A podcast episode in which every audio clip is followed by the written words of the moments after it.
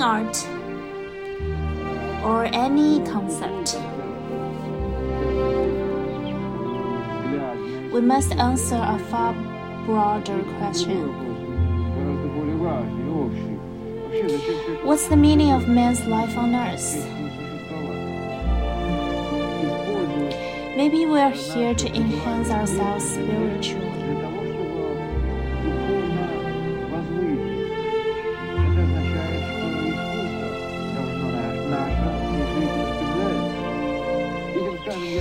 If our life tends to this spiritual enrichment, then art is a means to get there. This, of course, in accordance with my definition of life. 这是一段英国年轻诗人 Dominic 在自己 Instagram 上分享的关于艺术的对话。在 一个阳光明媚的周末午后，我们坐在 Kings Cross 附近的公园里面，开启了一场关于诗歌、电影和怀旧主义的对谈。Hello，大家好，这里是由阿那亚戏剧节和深夜谈谈播客网络共同呈现的候鸟电丢，从六月十三日下午开始，一直持续到六月二十六日凌晨的三百小时不间断直播。我是这一时间段的主播阿林，来自播客洞天福地。现在坐在我们直播间的是英国的年轻诗人 Dominic。So this record is gonna be in English. I'll try to let my guest pronounce. as clear as possible if he can. And let's start. Absolutely. So. I'll use my RP English voice, so I'll, I'll, go. I'll go very posh. Make it, yeah. Yeah, yeah. yeah and yeah. he also mentioned. Uh, Dominic also mentioned that he want people to recognize him as like a voice that they like. So you might yeah. need to try harder on that. Of course. okay. I'll put a good voice on there. okay. Do you want to introduce yourself a bit? Um, Hello, my name is Dominic Richard Redford Sidaway, but we'll we'll stick with Dominic. But I like the full name; it's it's pretentious. Yeah. Um, I'm a poet and a filmmaker from the countryside in England. Mm-hmm. I've come to London um, to grow those those things and hopefully find some success and continue to to pursue my dreams. Really. Yeah. Okay, so before like we deep down into your childhood memories, mm-hmm. like all the interviews do, uh, talk about how do you feel of this uh, festival, the Canal Dreams, and how do you participate? How do you like it? Every time I'm thought of mm-hmm. or asked of, mm-hmm. I'm incredibly grateful. Okay. Um, and it's always a surprise to me. Mm-hmm. I, at the end of the day, just like love poetry. I just mm-hmm. want to write my poetry. Mm-hmm. To be asked to participate in as a park curator in such a beautiful event mm-hmm. that I don't even understand the um, a the effort that's gone into it and, and b the the whole meaning of it because it's so mm-hmm. gorgeously mm-hmm. large and as you've mentioned there's uh-huh. a sort of partnership yeah sort of thing going between on. China yeah. and London and between Absolutely. all kind of artists and podcasts and I I'm just grateful to be involved in even the smallest way because it's a it's doing what I love and b it's just beautiful to see so many artists come together, yes. organised, especially by Chuntian as well, and um, it's just so. The main thing that comes to mind is gratitude and uh-huh. just in awe of it. Really, that's what okay. I think of it. And everyone, people walking by, everyone's captivated by it. Last night, yes, we the singing, fantastic. Yes, everyone was watching. You had everybody captivated. So, uh-huh. yeah, thank and you. And you were in the boat, right? Sorry. And and how do you think yourself is uh, involved in the festival? Um, I think I think we did well. You know, the poetry boat. I think mm-hmm. I re- the yeah. word on the water. It's such a cult classic boat yeah. that people come to in London.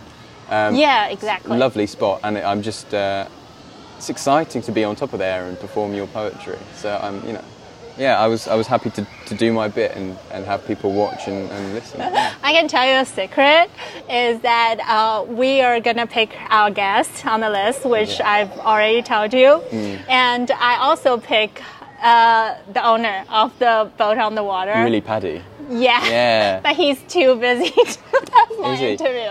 Oh. Yeah, so Did you have me instead? I don't have you instead. I proposed you two, Oh, and he got no time. But you are Ah. lucky enough to. oh well. Good for me. Good for yes. you. Yeah. Good. Good. Good. So, um, so how how do you think that like a poet and a perform poet is gonna be special in an art event? So here, this is interesting. I was having this conversation the other day. Yeah. Poets Mm-hmm. and writers, naturally, are very internal, antisocial, um, Antisocial. beings. Do you know what I mean? They're very Yeah. because it's all coming from the heart. It's very vulnerable. Yeah. They're almost quite um, introverted. Uh huh. I'm grateful that I moved in the film world of things and the Yeah. acting side of things, Yeah. which gives me, I, I pull a confidence from that Mm-hmm. to apply to my poetry, which I'm grateful for. Mm-hmm. Um, because that way you can perform the poetry. Not every poet is able to do that, but what's brilliant about what's happened at this event Mm-hmm. is the diversity of types of poetry. Yesterday we had. Um, these spoken word artists who were almost performing the poetry like a rap, you know, like Mm-hmm. Yeah. Uh-huh. a song, and it was stunning. And I think what I hope people take away from this boat Uh-huh. is just how different poetry can be from poet to poet. Ah. Okay, so you kind of want to pursue poet in different kinds of way, not just in a traditional way that people would think you're like lonely people wander in the ground. Well, I I like to do my thing, which Mm-hmm. is quite an old. My my style is old English romantic, sort of Yeah. 1800 style English Yeah. poetry. Um, I don't think I'm going to shy stray away from that. That's Uh-huh. my style. Mm-hmm. But I love performing amongst others with different styles because that way you're not rubbing up against each other, but you're all very unique, and it's just a joy to see. So yeah, I'm gonna I'm gonna stay with my style, but I, I love that. Yeah. Okay, so let's talk about your 18th century style poetry. So, what leads you into it? We know, like, uh, if you say something, what is famous about Britain, what is famous about like the English culture here is poetry because you know there's not a lot of painter, famous exactly. painter in London. No, not really. No. Everybody mentioned uh, England. They were mentioned about Shakespeare. They were mentioned about Wordsworth, Wonder in the Woods. Yeah. Uh, about poets. So, what makes you be like interested in poets, and what what draws in you in like literature? So this is a this multi multi-dimensional question. This is. Um, Yeah. I my interest in poetry on a shallow level is that you know I come from the countryside. Mm-hmm. These I'm deeply moved and stirred by the countryside. I love Yeah. that. These poets are able to capture it in such a romantic way, and that's how Mm-hmm. I'd like to be able to do that. I recently did a pilgrimage to Wordsworth's grave Yeah. in the Lake District. Stunning place. When Wow. you're presented with something that's so I also went there. Did you? It was really nice. Grasmere, right? Yeah, yeah, There's a museum there, and they have like a little house on the uh, on the lab on the behind Yeah. where he actually lives. Dove Cottage. Yeah, Yeah, yeah, yeah. It was really Lovely beautiful. place. Absolutely. The first time I learned about Wordsworth's comments is Hmm. from uh, other people saying that he just lived too long write too much poetry. So um, the English literature actually being changed, being pursued to a way that people just write too much thing in a novel talking about weather and environment because Yeah. of him. So I was like, okay, that's a stunning person. but you know, I sort of, you know, I, I envy his ability to, and I'm inspired by his ability to capture Ah. a place, and that's um, that's another thing. But what I think Yep. is the the ulterior motive behind poetry is that poetry is a higher language Mm-hmm. to express what's happening in your soul, in your heart. That Yeah. people don't people don't necessarily understand with words. Necessarily, Mm-hmm. if you have a conversation, it's hard. But art, I would say, especially poetry, Mm-hmm. is a higher form of expression, almost like a middleman. You're telling someone how you feel can sometimes people might miss it. You know, people might not get it. But art, you're using your poetry as a vessel to capture how you feel and give it to someone, and they can analyze that and interpret how you feel from this poem. There's almost this gift. I think you need some kind of wound inside you to be able to Express that feeling to other people. because we long for understanding. Mm-hmm. We want to understand ourselves and what we're feeling because we're only here for a short amount of time. Yeah. We don't know. We're always presented with new feelings. Yes. We've never felt them before, so how do we understand it? Poetry, you know, it just comes out, and I think that's for me what it is. I find that there is something deeply wounded about me, which I don't know. I don't understand it, but I, when I'm in a beautiful place Uh-huh. and I'm completely overwhelmed within a moment on a mountainside, because I love to travel, I love immersing Yeah. myself in nature, as I've said. Um, that's when poetry comes out, and it's my relationship. It's the relationship between my soul and landscape Mm-hmm. that a lot of my poetry is about, because that's where I feel my soul is most moved, and that's where I feel most wounded in the most beautiful way. And I find that people don't necessarily read poetry or look at poetry until Uh-huh. they themselves have lost their dad, or they've lost their best friend, or Yeah. they've broken up with someone, and suddenly they turn to something in this raw state of emotion to find some sort of understanding. Uh-huh. And that's poetry. I think that's when people turn to poetry. That's when people start writing poetry. So that's, for me, poetry achieves something that nothing else can. You talk about that you kind of have a want, but based what I can feel, I feel like you have a wonderful childhood. I have a wonderful childhood. Yes, You do. And that's you have it. a dog. I had a dog, So yeah. cute. You have a, a dog. You have dad and moms, and you have a sister, Yeah. which is older than you Mm-hmm. Yeah. and adore you, and you you live you grow up in a countryside. So I'm assuming you don't have to. I don't know. Take London Underground.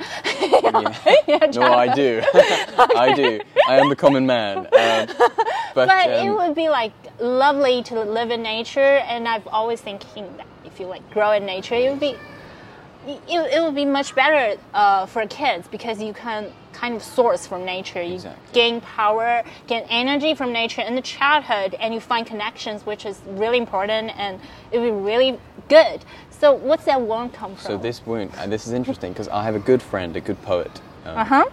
She's very lovely. She had a troubled childhood, Mm-hmm. and both of our works uh, align in the fact that we lament childhood. Right? Mm-hmm. So we we long for childhood again, or long for some kind of. Hers is motivated by the fact she never really had a childhood. Mm-hmm. My wound comes in with my childhood was so good, and now life isn't. So do you know what I mean? so it's that, but it's that kind of longing. There's a longing. My wound comes from a yearning. Like I, Ah. I've had a good life. I've had a privileged, privileged life. I've had you know so many good things, and it's that which, when things, when you grow up, Yeah. When you're no longer a boy, mm-hmm.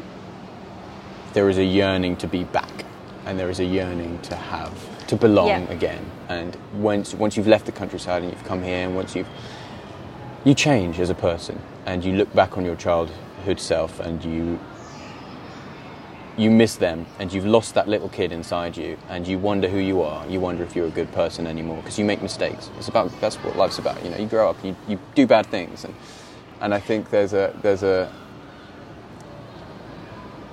a yearning for that innocence again, that that golden time. I think. Well, I don't think your little boy is gonna last. It's just being protected by yourself in a deeper heart, which you grow up and you're stronger. And I mean, before your parents can protect you, and now you can protect yourself. Isn't mm. it a good thing? Perhaps I've never, I didn't consider it that way. And do you know what I might do after this, and that might actually help to, to, to soothe that feeling. And I think, the, but I think the the longing as well is a longing to understand the meaning of why we're here. Do you know, like like sometimes I, I, I know what I want to do, but I sometimes I wonder the overwhelmingness of mm-hmm. of our emotions and the beyondness of things. It's like desperately want to understand and get it right with the poems, and sometimes you miss the mark, and you just. I feel like I'm in search of some divine answer as to what I'm doing here, what this is all about, and maybe that, maybe that's what grown ups about. I don't know. Well, in China, there's a very uh, famous point about, um, well, it's like that. Um, when you're young, Yeah. you um, you you want to do poems, so you pretend you're sad. and when you grown up, uh, with well, it, uh, at the beginning it called 为赋新词强说愁 means uh, you you want to write new poems, so you pretend to be sad. Um, and then uh, when you grow up, you're actually feeling all that emotions, Yeah. and you'll be like, you want to say something, and you said, uh, 却道天凉好个秋 means, um, well, it's a cold autumn. Cold autumn. Yeah, that's Yeah, all that's your. beautiful. It's a Wow. beautiful cold That's autumn. beautiful. Yes. A beautiful cold autumn. Wow. That's lovely. So what do you? Uh, so which stage do you think you are? Like how? I, I can see that I can from your talk, from like your love of poetry. I, I can see that you are you're really into this form of literature. You're not you're not thinking about novel. You're not thinking about like other form.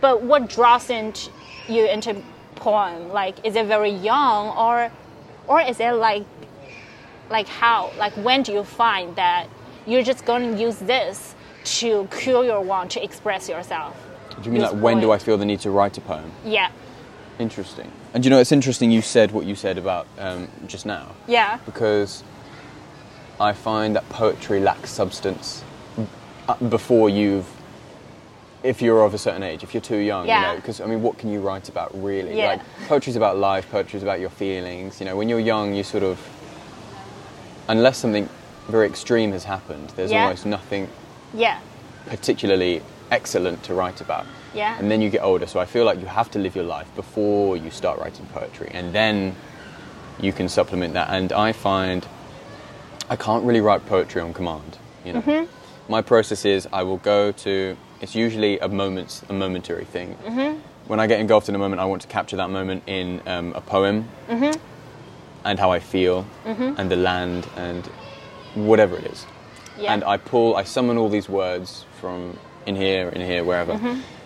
And then it's after that moment I, I assemble the poem Mm-hmm. into almost, it's like almost like a puzzle. So I've got everything I need. I now just put it into a, a structure or put words here that make sense, but I've already summoned my feelings from the Mm-hmm. moment and put them. It starts with being sparks it starts it starts with being in conversation with yourself you Uh-huh. have to be in conversation with yourself otherwise you don't know what's the poetry about what's it informed by you need to know what this guy's feeling you know? Otherwise you need to talk to this because then you've, you're not pulling from the right place does that just generally happen or does that you kind of need a moral thing? You just you know you have to go to some places you know that's gonna happen or it's just gonna generally happen. One day you wake up you're like four or five in the afternoon and it was like london's winter and you're like oh Yes, exactly. Sometimes it just hits you, right? And it's like, oh my god,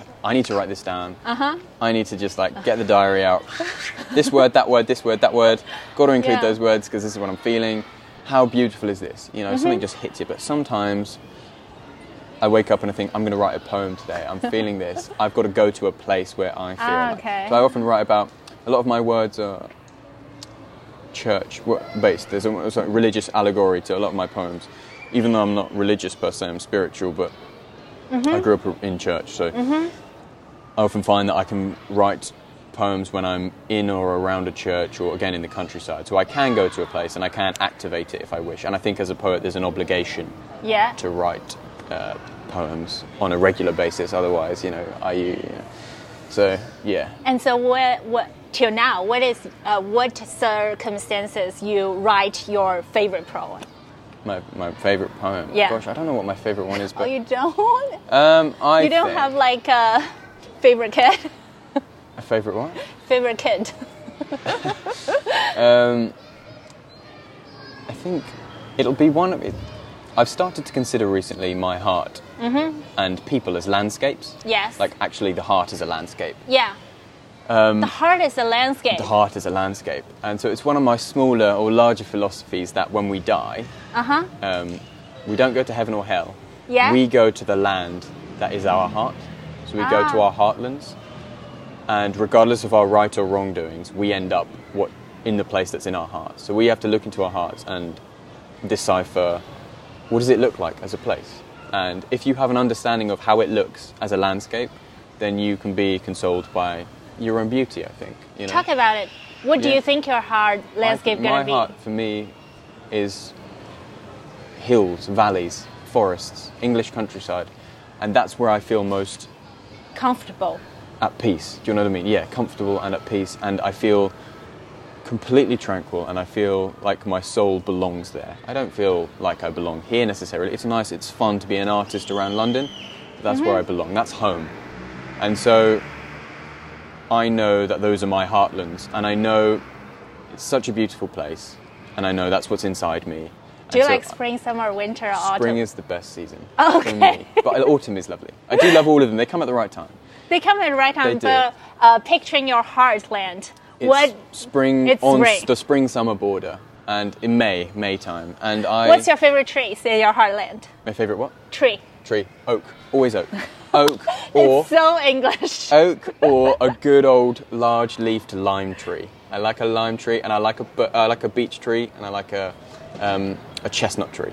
Chestnut trees are lovely. That's so local English. if very, anyone very don't know, country. that's so local English country tree. Absolutely, but And you know, flowers. and flowers, bluebells, and cowslips, Uh-huh. and um, wild garlic. Lovely. All of those, Ah. meadow the downs. But that's how I know, and I don't mean this in any sort of way that is pretentious. I just, that's how I console myself that I'm a beautiful person. Because if you know what's in your heart, then you know who you are. And my favorite poem, Uh-huh. poems, are about that idea that we roam our ro- the landscape of our heart Mm-hmm. in search for ourselves. Yeah. So that's that's those are my favorite poems. I think. And in under what circumstances you- you write it? How do you write it? How do I write that? I need to. It might be a result of a specific period of time of my life right now. It might be what I'm thinking right now. Uh-huh. But I write it when I'm feeling most lost. Mm-hmm. Because I need to find myself. Because I feel most, I feel my best when I feel myself, when I greet myself again. Because sometimes I lose myself and I don't know who I am anymore.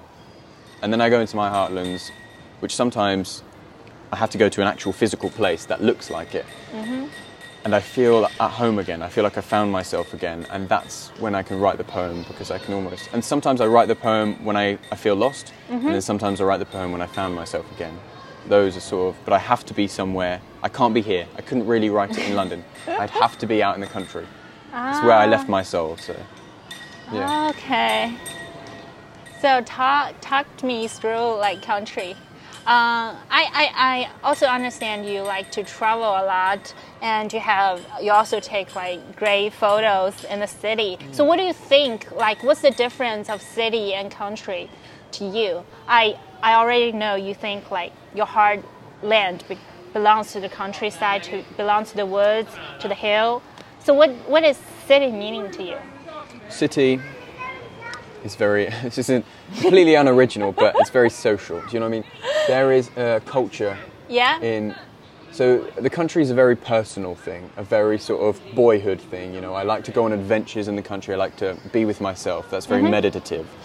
The city is like full of, we like to sneak into certain like high-end um, members clubs and, and certain things. You know, this is where the rich people are and where the poor people are and the middle class. It's like this cesspit of ultimately art, artists, young Yeah. artists surrounded by other young artists. Yeah. Lots of shenanigans going on, and this is the place to take what you've adopted, learned, and informed your work from the country and take it to Uh-huh. here and express yourself and it's a place to fall in love as well. You know, it's a place that there's a lot Yeah. going on. You know, it's. Um, I couldn't.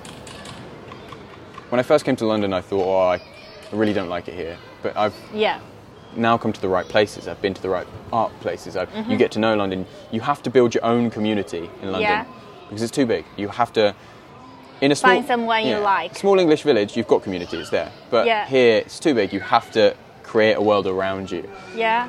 and you start to do that. You go to these like places like the Chiltern Firehouse or the Grouchos, and great names, you know, and these these people with these with these fabulous names and and uh, they do these fabulous things and it's all very poetic and in its own way you know like um, people are ballerinas people are poetesses people are, are, are actors and playwrights and, and how romantic is that you know? And and you sort of and now I'm at the point where I've got a bit of the city in me and I've got a bit of the I've got the country in me too so I'm sort of like you learn how to move in both worlds um, yeah that's what I think of that You just mentioned uh, before the interview, you mentioned your theory of you grow up in a place, you go to somewhere else. Tell me about, more about it. How do you think? Uh, when do you grow up in this like theory? Like, how do? You, when do you realize I gotta go? I gotta leave my greatest memory behind. I gotta grow up. I gotta go to somewhere I don't know. That I gotta go to somewhere that I'm scared of, that I know I have to start from scratch. Because I think not not everyone does it. You know, some mm-hmm. people just want to stay in the, their small town. Yeah. Fair enough, you know. But I think as artists, Yeah. naturally want people to see your work, and so you have to Yeah. go to people. I also think there's a natural longing for more, Mm-hmm. for more like adventure, to see more of the world. I think Mm-hmm. you grow up, you establish your home, and it's not up to us; it's up to circumstances, life circumstances. You know, some people are born in a slum, some people are born in a high-end mansion. Yeah. It's not you don't get to choose the life you grow into, but it is what it is, and that's what will define who you are and what will define your idea of home and your idea of self. Um, and I think after a while, you it's just the idea of that birds need to leave the nest. I think it's like, and artists, I think especially, Do the older bir- birds tell you to leave, or the young birds is just can't wait? well, I think it's the older birds. The older birds, maybe. Yeah, I think the parents say get out. But I think there's, yeah. Find your way. Absolutely, but there's this natural want for understanding Uh-huh. of more, uh, of, of, and you need to see the world for that. And I, I've learned an incredible amount in the last year. I've met so many characters, so many different perspectives of Mm-hmm. Yeah. life. You just don't know it's out there if you stay in the same small place. You need to see it. You need to see everything. You need to do everything. You need to do everything you can in life because maybe not the bad things, but yeah, some of the bad things Um, because it's so short and so fleeting, and, and you want an artist who draw from their emotions want to feel everything possible, and so it's like you want to meet all these crazy characters, and the city's full of them. So Yeah. Um, so that draws me to think about what I learned from you is you do like John Barry, right? I'm so glad you mentioned that. You've done your research. Where I- did you find that? Can I, I ask you where you found that? I even watched the BBC documentary you All 15 minutes recommend of it, yeah. of John Barry. Oh it doesn't my even god!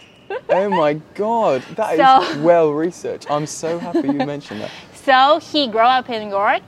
He and then he go to London, and then he pursued his dream in American. He went to New York. That's what I want to do after. I want Oh, to go to America. talk to me about yeah, it. not specifically because he did, but so John Barry's music, I Yeah. find, is the absolute soundtrack to my heart as well. Like Mm-hmm. if, if his, if my heart was music, it's his music. I write a lot of my poetry to his music Uh-huh. because that's what gets my soul stirring. That's what gets it up and running, Yeah. and then the emotions flow, and then it's like poetry. Do you know what I mean? And it's Uh-huh. like. His music is what I hope to hear in heaven, or where, where the heartlands when I go after death. Or in your Yeah, in- funeral. Exa- well, maybe, yeah. Yes, absolutely. I've, I'm making a playlist. um, and um, and I just find him a most beautiful man whose music communicates part of the soul that is just completely uncommunicable with words. And I, and so I hope I, I hope my poetry can draw from that sort of energy and, and communicate an emotion that I would find difficult to just as a human being, uh, or as a, in, in just normal words. But um, yeah, I want to go to America. I want to make a few films here in England, Uh-huh. travel the sea, go to America, and um, I don't particularly know why. I, I have a huge love of the Native American culture. Uh-huh. So I think I'd want to go looking for that and understand that more and immerse myself in that culture, the what's left of that culture because it's a tragic thing that's happened. It's a very dwindling culture, um, and I would like to learn about it authentically from actual Native American people who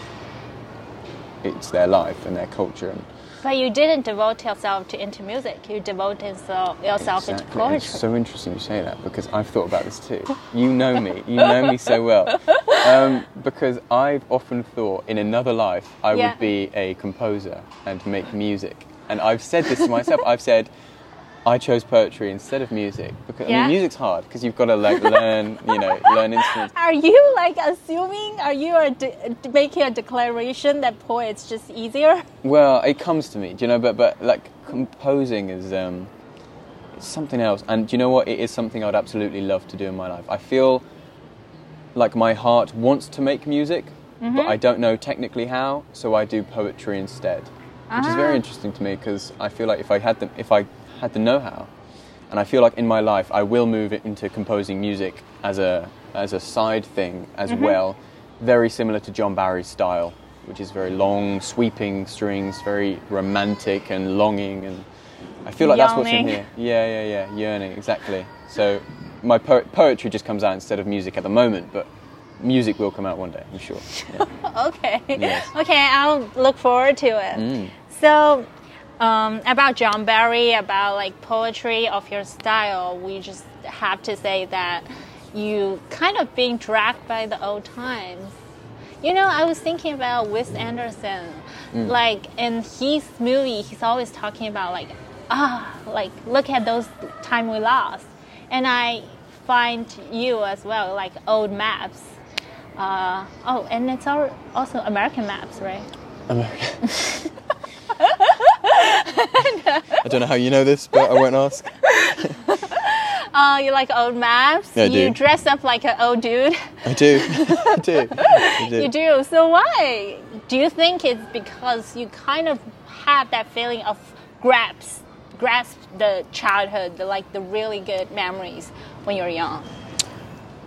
So, I'll be honest. I've never really thought about why I, I'm so invested in that. I think there's something inherently romantic about it. I don't mean romantic in like a lovey-dovey way, but romantic in a sort of life's a romance kind of way. Because, um, see, I have a motorcycle, Uh-huh. and I wouldn't dream of buying a new motorcycle. I have a 1954 motorcycle, which I absolutely adore. That's Um, gonna be so you. Absolutely. Um, and all of my films that I hope to make are not from the modern day. They're, they're, they're set, you know, from the 1900s or 1800s, whatever. Um, I truthfully I cannot say why it is that I am so immersed in that world. I think it's, again, I'm going to say longing a lot, but it's a longing for a more. I think what it comes down A to a better world. but a more classy, a more. It comes down to me, and I think I think really I'm a little boy inside. Really, I think it's always been about adventure. Mm-hmm. Always been about boyhood adventure, and I think there was more. Life was more interesting than it is now. I think we all now fit into some sort of regimented scheme. But back then, I think life was more exciting, and there was more you know, if you're making a romance film, what's more interesting, a romance set now or a romance like Pride and Prejudice? You know, it's like it's there's much more.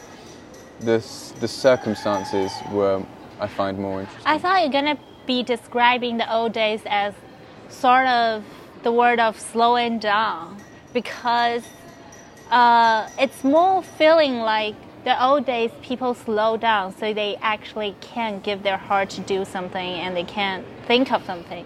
There's a poet of uh, in China that was kind of popular recently. It's all about um, the old days. The cars are slow, um, people are slow, and you have uh, you have the chance of love one person, Yeah. only one person for your whole life. Yeah. I thought you were like intriguing by that kind of thing, but then you mentioned about exciting. Yeah, exciting, but it is slow, and I know what you mean. It, it's people appreciated things more, things were much more simpler, but in the best way, you know. So yeah, But you're only 20. I was like, It's already so. How how old uh, when you are starting to feel like I'm just so fascinating about the old times? I'll be like, you know, dig out the old DVDs, the black and white DVDs, and sitting there. How old was I? Um, when was you? As a kid, I liked um, watching uh, old uh, old westerns. You know, You like to watch old westerns? westerns. Yeah, yeah. And then and then it only became as a, as I hit sort of like 16, 17, um, I was uh, appreciating more the style and aesthetic of like older periods. And then as I became a poet, it was very much like um,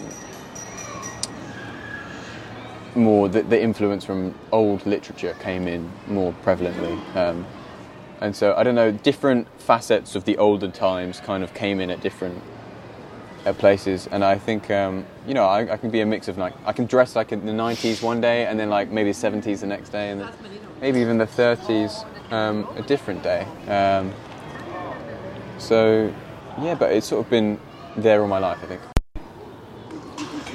Cool. So, let me think about it. What, what, what did we just say? Um, who I'm influenced by. Um, yeah. Yes. So we're talking about you love John Barry. Yep, love him. Anyone else you like So, when you're like watching West? this will come to no surprise to anyone who knows me, and I'm sure you already probably know as well. Yeah? Robert Redford Uh-huh. is just the pinnacle of who I want to be. Act- But he's still different from the feeling of John Barry, isn't it? well, he actually interesting. He was in a few movies scored by John Barry, but um, but he is. Do you know what? That's it. And and this comes to again a divide in me. Like I've got the poet in me, the John Yeah? Barry kind of like the soft poet, John Barry countryside. But Yeah. I've also I'm into film and I want to be a filmmaker as well. So Yeah. then I've got this sort of superstar kind of like motorcycle, leather jacket kind of um, Robert Redford movie kind of confidence. That's on the other side of things. So it's very like it's the intimacy of my soul versus the public kind of confidence, the kind of like, you know, the style. You know, very different clashing things, and they're all they're two two. They're so contradictory, but they're both me. Do you know what I mean? So it's like you step out Yeah. to be a, some- somebody, and you step that. in. to be someone else, and I'm very yeah. So there's um, the two facets that make up me. Um, So And- let's talk about the step out you. Yeah. You're doing filmmaking right now, Filmmaking, and Redford. based on what I know, the filmmaker, uh, the the places you're working in is the first I- uh, film production or recording like Studio. side Yeah, studio studio, in the world, Ealing which is also very, very Dominic. me. Yeah, yeah, It had to be. It had to be there. Um, But what draws into what draws you into filmmaking? So I think so. Originally, it came from um, as a kid. Yeah. again, I would play in the garden and I would act out some kind of like Mm-hmm. adventure. I was it always comes down to adventure, I think, but it, I'd play this sort of scene I had out, and I wouldn't record it or anything. I would just play it. Mm-hmm. Okay. And then I think that came from wanting to be in the worlds of films that I'd watched. And I think this is what draws me to wanting to be in an older period as well. You know, westerns. You know, how cool is that? Cowboys, knights. You know what I mean? It really is a sort of boyhood longing to want to be in a place that's more exciting. So I would pretend I was there and I would play that out in the garden. And then I realised, you know, films immerse you in that. And the best, I can't go back in time. So the mm-hmm. closest thing I can do is make films that are part of those worlds that I and part of that past that I want to be in, that adventure. And then as I grew up and became more invested in art and the expression of soul, and now that very much internal side of me, which is very longing, very sort of poetic, and as I got more interested in poetry, my films now I want to be more poetic, almost like a, po- a poem in the form of a film now. So it's the reason why I've wanted to be a filmmaker is uh, that landscape's shifted quite a bit, but um, it comes down to expression and I think me wanting people to understand myself. So in another way, you just talking about like making film is also want people to understand you, Yeah. right? Same poems. In which part? Everything, everything. You know, like um, The happy part or the sad part? every possible thing imaginable. Like I also want to honor things in my life. You know, there will be characters named certain things, um, people I meet, I collect characters in life who are very sort of Yeah. eccentric and they become a character in my mind. I almost want to live a film, but I can't do that. But I try to live, live an exciting life, which is why I'm always traveling, always meeting new people, because that's it. I want to live the film, but I can't. You know, I can have an exciting life. The lines always get blurred between actually, do I want to be a filmmaker or do I just actually want to live in a, a film? um, They're always talking about film is you create a dream, right? exactly. And Uh, so, a dream, a world you want to go into. Of course, of course. And so I think my films would mirror the people I've met and my what I'm writing currently, you know, people have the same names as people I know in real life. You know, I like to draw from my reality and put into films almost to honor them, but almost to say, here's a poeticized, romanticized version of my life. Um, in a very like sort of like exploded, um, exaggerated way. Um, because I suppose I want to communicate my life. You know, I just want people to, but in a in a. There's a certain point where it stops becoming your life and it becomes its own thing because you develop on that and it, you know. Um, I want people to know me. I want people to look at my art and think that came from him. You know. You want your own style. Yeah, I want I want people to to be able to know who I am inside just by watching my films or by reading my poems. You know? So if the points is the points is about your want, your deep feelings, and Yeah. the film is about your wishes. And yes, but also reflecting, you know, like reflecting what it's very similar to my poems. My my films I just I wish personally that my films uh, provide some sort of insight into my soul. That's what I want. It's very selfish. I have a very selfish like view of art. You know. You I, can uh, do that as like a filmmaker, so Yeah. that's your advantage, I think. Yeah, exactly, exactly.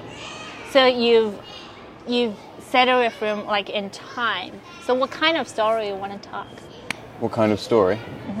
So I'm in writing your a, film? in my film. I'm writing a book at the moment called The Beyondness of Things, Uh huh. which is named after John Barry original album, um, and that's about a childhood in the English countryside Yeah. in the New Forest, um, following a group of boys, poets, growing up um, together from 1898 to 1920, and that very much looks at. It's a very much a study of period and place, church, the multiple facets of life there.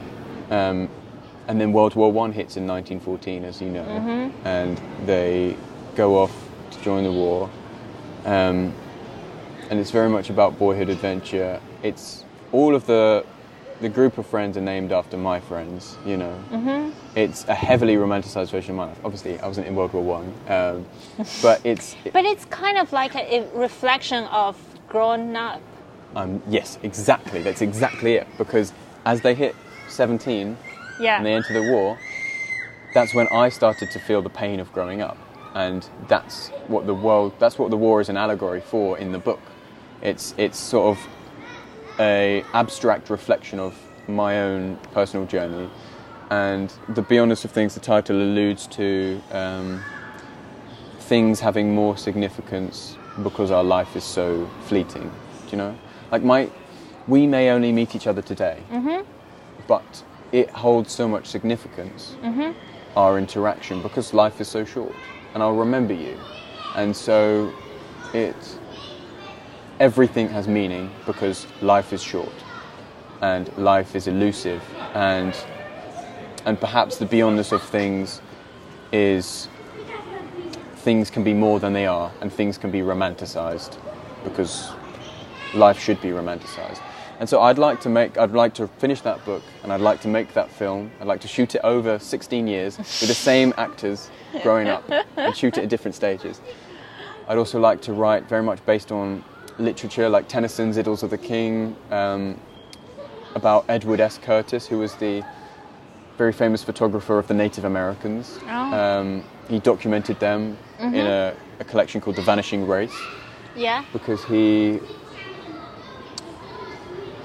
he he saw he was very melancholy about the fact that they were dying, they were dying out, and no one was going to document them. They were going to fade out of history, and so he went around photographing, like photographing all of them. And I think there's a beautiful story there. Um, uh, yeah, I've got a lot Do you think so?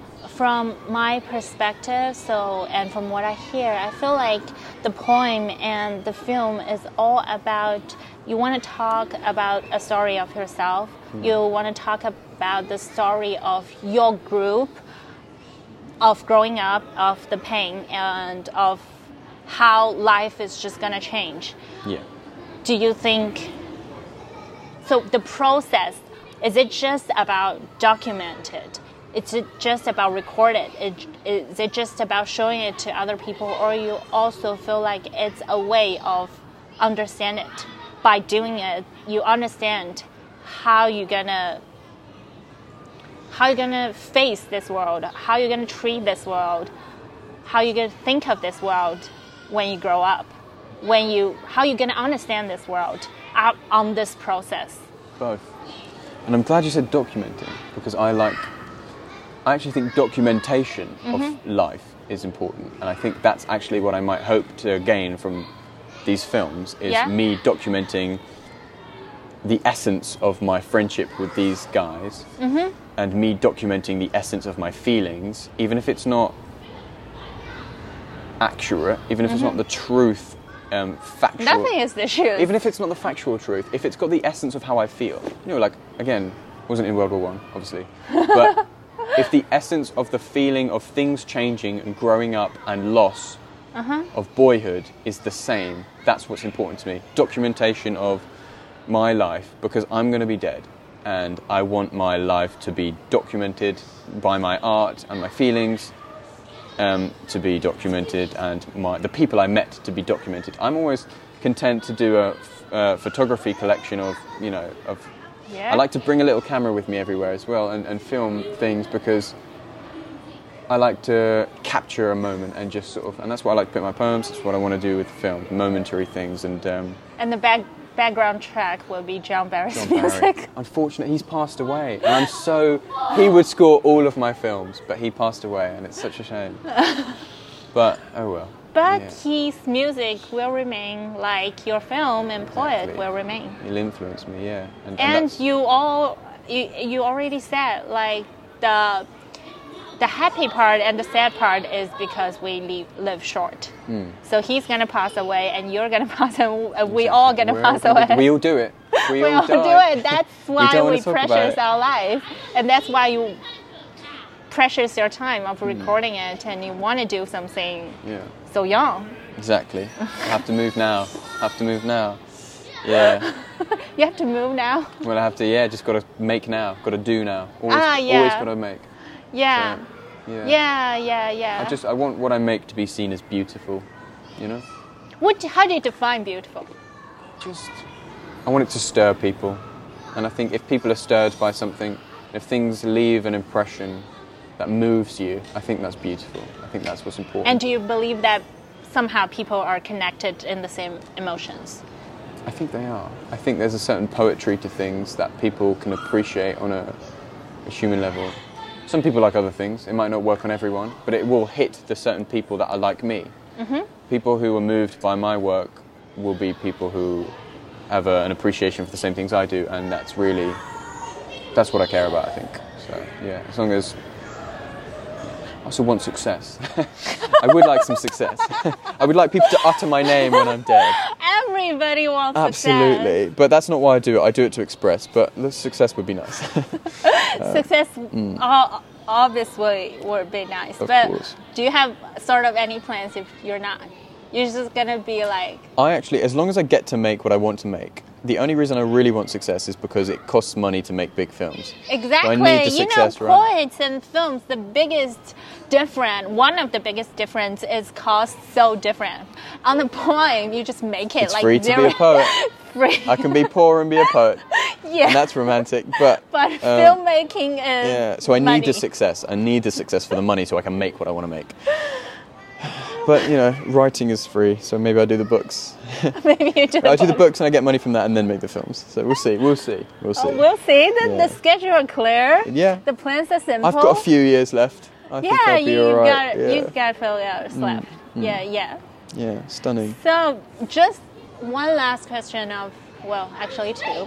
So uh, like more personal questions. So first is, do you think it's important to be? Do you think you're sensitive? Absolutely. Sure.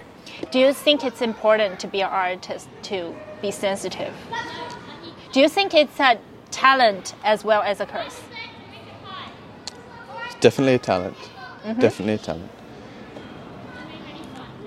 Artists, I think, can be quite selfish. I think I am sometimes. I think sensitivity for yourself Mm-hmm. and the beauty of things is absolutely necessary because you need an understanding of things. And you can't understand things if you're not sensitive to it. People who aren't sensitive will dismiss things, they won't open their mind, they'll be very close minded. You need to be sensitive to the beauty of someone's soul, the beauty of something natural, to an understanding of the larger conversation of life. And you need to be sensitive to what you're feeling as well. Absolutely is a necessity. Sensitivity is a necessity for art. And a. I don't. But- Yeah. Is it so? Is it a curse? A curse, yeah, maybe. Because you feel. You just easily feel just feel- sad. yeah, you know what I mean? Like. But poets are wounded people, I think. And artists are wounded people, I think. Um, and so I think yeah, necessary and a talent perhaps, but I think you might be you might have to be born with it or raised with it. Otherwise, it's difficult to find a sensitivity. But maybe it's possible. I don't know. I don't know. So do you think um, if you're kind of how do how do I say at a level six of sens- sensitive, uh, Sensitive, sensitive, yeah. and because you become a poet, you let yourself drown into the level ten of yeah, sensitive. absolutely. You want to be as high level sensitivity as you can with perspective. The thing I found in recent times, the most important thing with poetry as well is perspective. It can be a very creative thing. Um,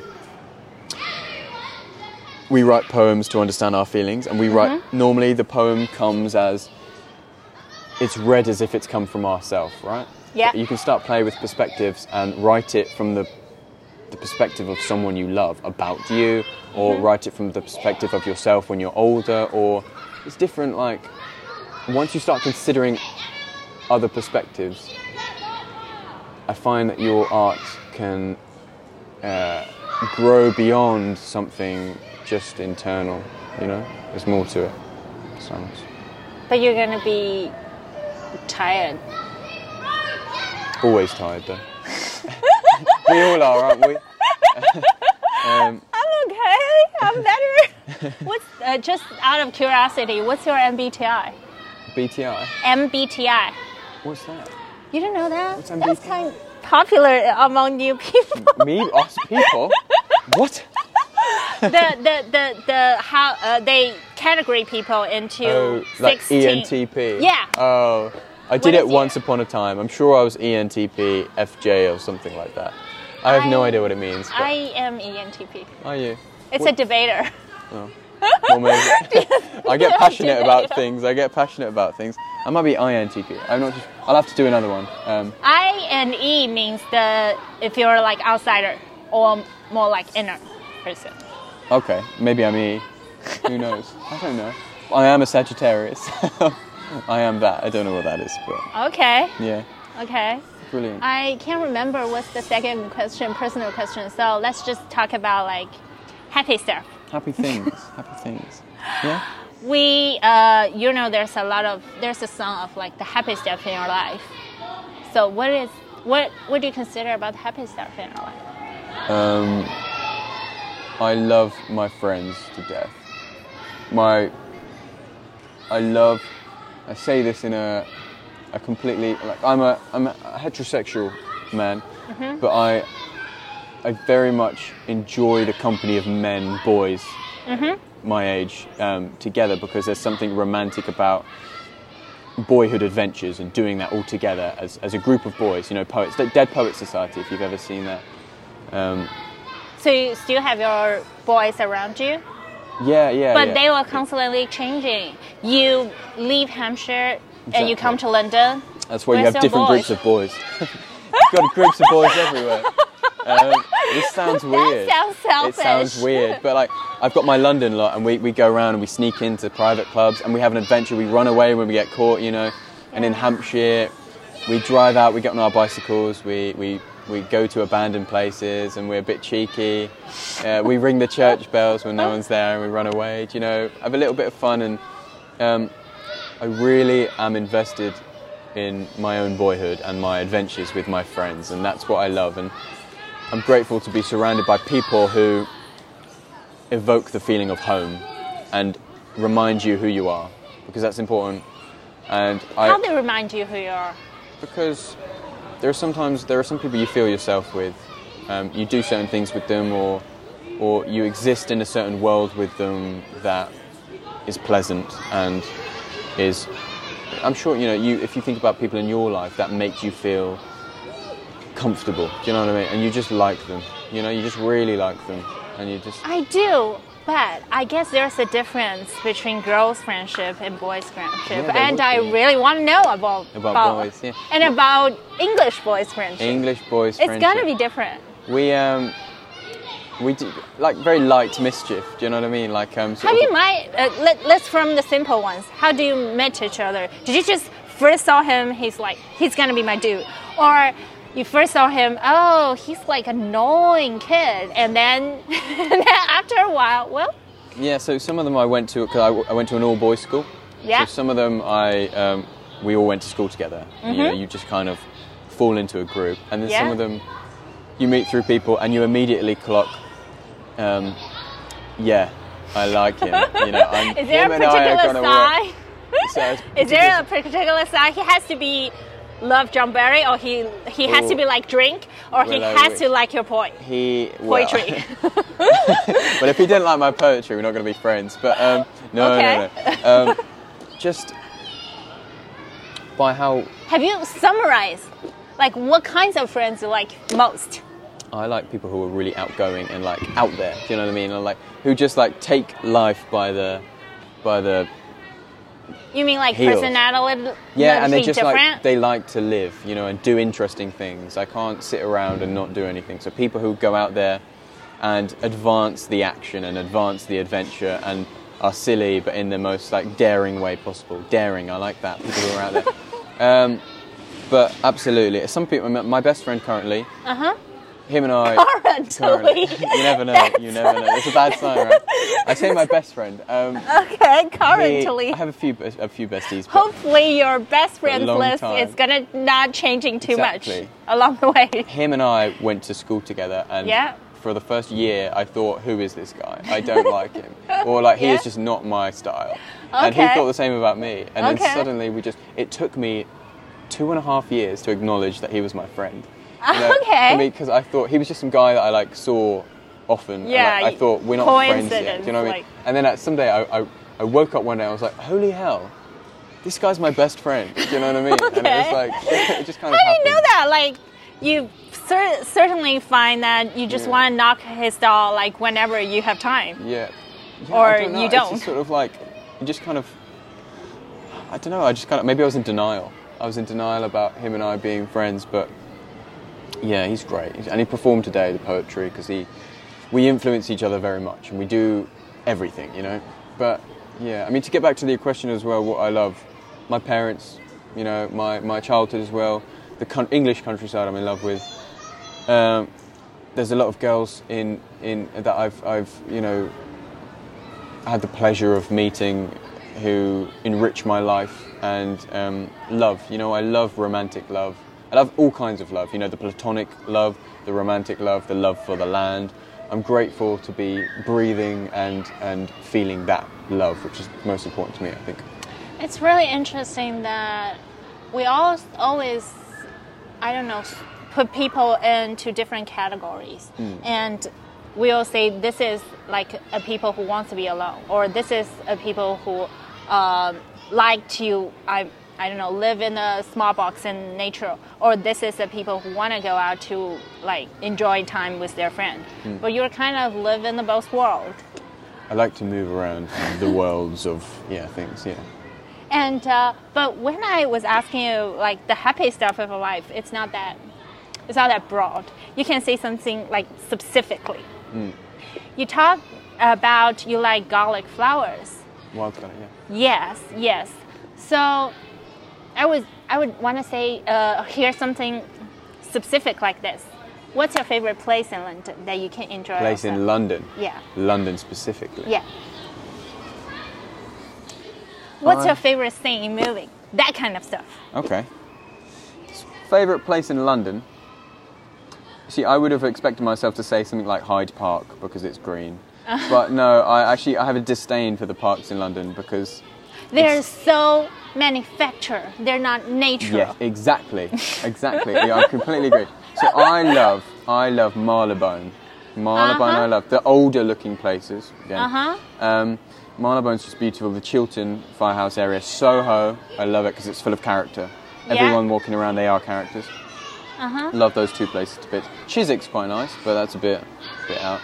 Um, yeah, yeah, or or even like the Strand kind of area. Um, favorite part about films, you say? Favorite movie? Favorite movie scene.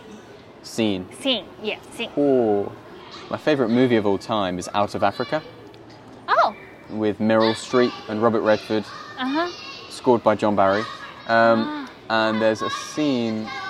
I find his character in that to be incredibly relatable, and he's who I aspire to be like. Yes. Um, and so I would just say any scene with him in that film is just just amazing. Uh, there's a scene where he there's a scene in the film where he he sees a, a plane in the sky yeah. and he wishes he, he he's sort of like longing to to feel what it feels like to, to fly the plane. And then about later later on in the film, he sort Yeah. of lands in this plane and he's like, "Get in," you know. And you've seen he he's actively gone out, learnt how to fly. So there's this beautiful scene where he takes Meryl Streep's character up in the plane yeah. and they fly over Africa. And you see all the scenery. John Barry's score is great, and it's just beautiful. And then you're seeing everything. You're seeing the animals and the landscape. And then there's this moment where he reaches his hand back, and uh, or she reaches her hand back, and, and he grabs it. And they hold hands in the sky. And then the music sort of fades away, and you just have the sound of the wind as they're flying. And I have a question. You know, uh, when you said about your heartland, when you think about this thing, do you look over the sky or you're in this? I'm somewhere high up. it's Right? yeah, yeah. So it's a va- I, I see this sort of vast and majestic, beautiful land. Mm-hmm. Um, like valleys, sweeping hills, forests, and I, I'm high on a on some sort of hill or promontory, and I'm looking over it. You know, or like I'm. Or sometimes I'm even in the valley and it's around. You know, it's it's mixed. I just feel like it's a. It's, Yes, it's a place that's like what I traverse. thought. I yeah. think you kind of uh, obsessed by of being the have the sight of a pirate because you like old maps. Maps is also you're looking at the landscape, you're looking at the site in a really high way. You can enjoy how they I don't know, ship themselves in the land, how they were like changing. So I would assume that if you're looking at your heartland, it's also in a high above, and you're talking about the scene as like they fly above and see the landscape. Beautiful. Yeah, yeah. That's yeah. Maybe that's why I love it so much because it's just like the way they traverse that landscape and the music too. Yeah. That's The music, John Barry's music, also gave me the feeling that it's like wandering in a higher position. It's not like closing touch you. It's not like I don't know, slap your, slap your face or like touching you, comfort you. It's more about the environment around you. That's Yeah. that's giving you sort of the information. and it's always about, and this comes back to my poetry as well. Mm-hmm. My poetry is about the soul's relationship with place and landscape. His music is very much about the character's relationship with life and place as well. the theme in Out of Africa is very much, you know, he could play the landscape, he could do beau- beautiful music because of the landscape, but what the music's really about is the conversation between Meryl Streep's character and the landscape, and that he's bouncing off her and her feelings towards the landscape as well. It's, it's coming from, always coming from within, about his music, you know, and I think it's also majestic as well. Is that because when you're a child, you're like, you kind of wanted to, sometimes you're like wonder about what's gonna be looking like uh, the outside world or the world, how, how can you see yourself from the high above level? So you choose like this kind of art form, you choose that kind of music because you're, I don't know, attracted by like the bigger sound, the bigger voice, the bigger sing. Yeah, but it's always been about like my um, understanding of the world, you know. So it's very internal. You know. what I mean? How do you feel about this world? I feel selfish sometimes. How do you What? mean? How do you mean? How do you feel about this world? How do you like this world? There are days where I think it's absolutely beautiful, and that's normally when I'm in somewhere lovely. But I, I'm I'm in awe of of everything. I mean, if you ask me, how do I feel socially about this world? I'm No. completely apolitical and I'm spiritual. I don't subscribe to religion, but I'm. Uh, How do you like this world? how do I like it? Um, would have been better if I was born 80 years ago, but maybe 100 years ago. But as it happens, I'm not. I'm quite fond of it. Yes, I do quite like being alive. It's very lovely. There are things that make me. I always say that if I can see something mm-hmm. every day that mm-hmm. makes my jaw drop or or gives me a sense of wonder or stirs me, then that's mm-hmm. a day well spent. Even if it was only like five minutes of the day, I saw something that was worth seeing, and I hope to do that every day. So So you kind of are explorer yeah, I, in this world. You don't want to shape this world. I don't want to shape my this world. No. You identified yourself as a recorder, as a documentary, as like explorer, but you don't want to change. No, I don't want to change. I never like change. I do not like change. In fact, that's uh, you know the world. Obviously, I've mentioned a lot. I you know Uh-huh. much prefer being back then. You know I, and this is probably where the longing for childhood comes in. I don't want it to change. You know, but you grow up, you leave childhood, and that change, and the pain comes from the changing. You know, so yeah, I never want things to change. I want to docu- keep things how they are, document things. But obviously, keep in mind my dreams and aspirations for the future.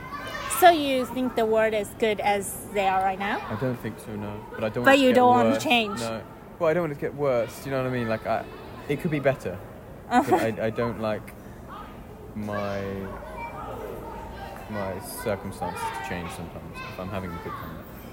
Do you know? Like, uh, like before I came to London, I didn't want that to change. I was with my friends. You know, we'd have adventures Yeah. like every week. Um, and then when you move away, and then they go to university, and then it's like suddenly that's changed, and you wish Yeah. that never had changed. I think I don't have much regard for the larger sense of the world, um, of what's happening in many other different countries.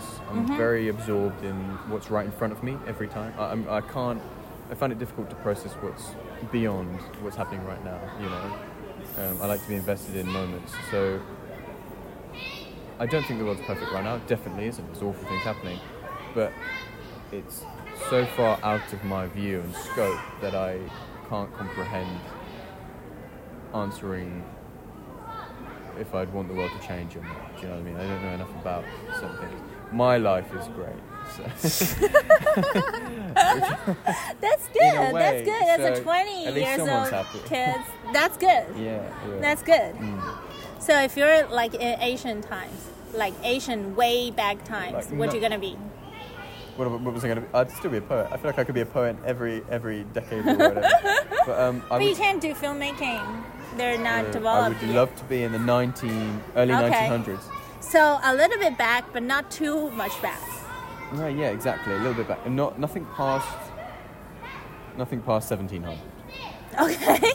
Otherwise, you get like diseases and stuff. know. okay. Okay. You consider about like, yeah, yeah. You you thought about it. yeah. Okay. And you're you're gonna be a poet and do a Always be poet. filmmaking. Always be a poet. Yeah, and, and if I can do filmmaking, filmmaking. Are you gonna do cowboys or you still gonna be, do your story? Do you know what? I, I actually, and I, I mentioned this earlier. More than making films, I'd, I'd want to be like a film character. I'd rather be a cowboy than be a filmmaker. I'd rather be a. Um, But you don't exercise. but I don't exercise.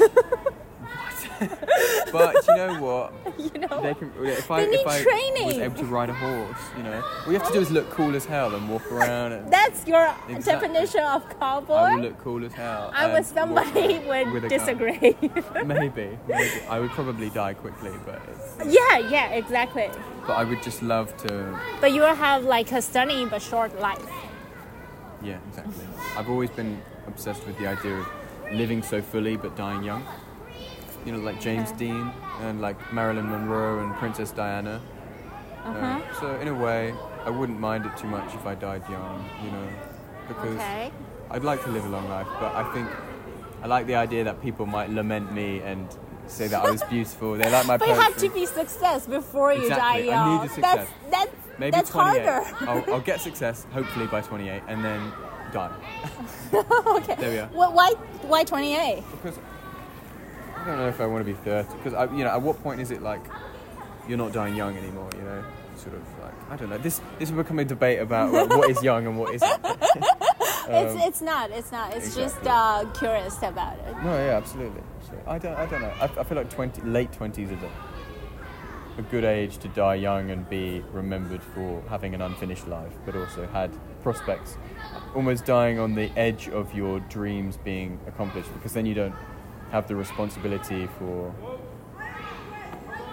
You some somehow feel uh, let me feel that you live in the old days. Yeah. Live in some kind of uh, English film Yeah. that's talking about college life and after college they lose their friend kind of thing. Yeah. That's it. That's my life. yeah. and yeah, and they were like Donnie, and people go to different areas, and the main character would be like, oh, Mm, I'm the character that dies. You know, at the end, at the end, "Have you remembered?" and be remembered, and everyone's all sad. But you know, it's yeah. But but Yeah. people will remember that like because you die young, Naturally. And- they and- will and like you- remember you always. You don't change. You die as your perfect self. James Dean never grew old to betray people's idea of him. You know, yeah. he will always be the perfect version of himself because he can't. He'll never be anything else than what people knew him as. You know, when you grow old, you you become something else. And, yeah, but I, I like the idea of being an old man as well. okay. It's sort of uh, I can't have everything, can I? But You just the middle age the is other. something you want to avoid. yeah, forget Middle Ages. Yeah. Is that because middle aged people are always annoying? Do you think so? I just think um, there's being young and there's being old, and being in between It's hard. your life is, you know. I feel like for me, being in between my life will be about my children, probably, than about myself. It's sort of a a, a nowhere land in the middle, isn't it? Being young is beautiful. Being old is poetic. Um, being middle aged, you know. It's Well, you're gonna find out later. It's not gonna be that uh, long as you might think of. yeah. Well, Time just everything. flash, Yeah. and the moment you realize, I'll be like ten years past. Let's do an interview. Let's do it. Yeah, when I'm 50. Yeah, and you're 58. Yeah. Cool. Brilliant. Thank you. Thank you ever so much. It's been lovely. It's been lovely. Thank you. Okay, I'll just cut here. Bye bye. Cheerio.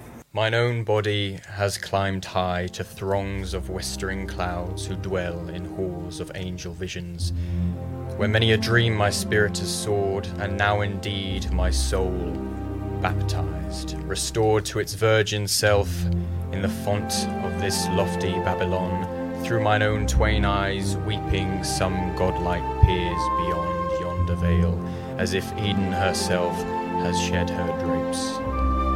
Naked now to my own pilgrim self, can heaven truly be beheld from any spot on this earth? Have I found the furthermost reach? Am I myself witness to this holy reverie? Am I worthy? That was my first poem.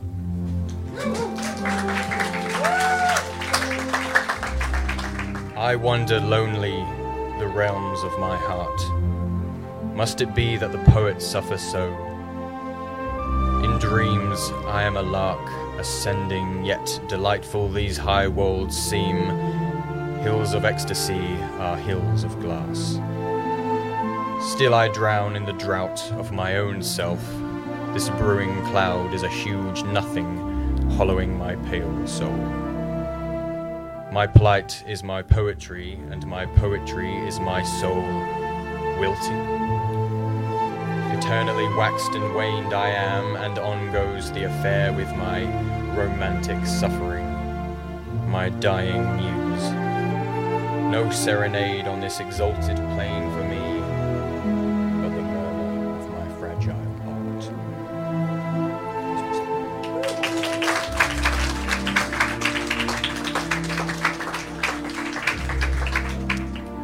Afar, on blessed Braeside, where yields a healing light, I spy this moon-wicked soul, this gypsy white, whereon wending twofold, withering and bloomed, his reclusive waltz, remote and marooned. Good morrow, fleeting fellow, why dwindle idly, sir? Is this crucible so thorny?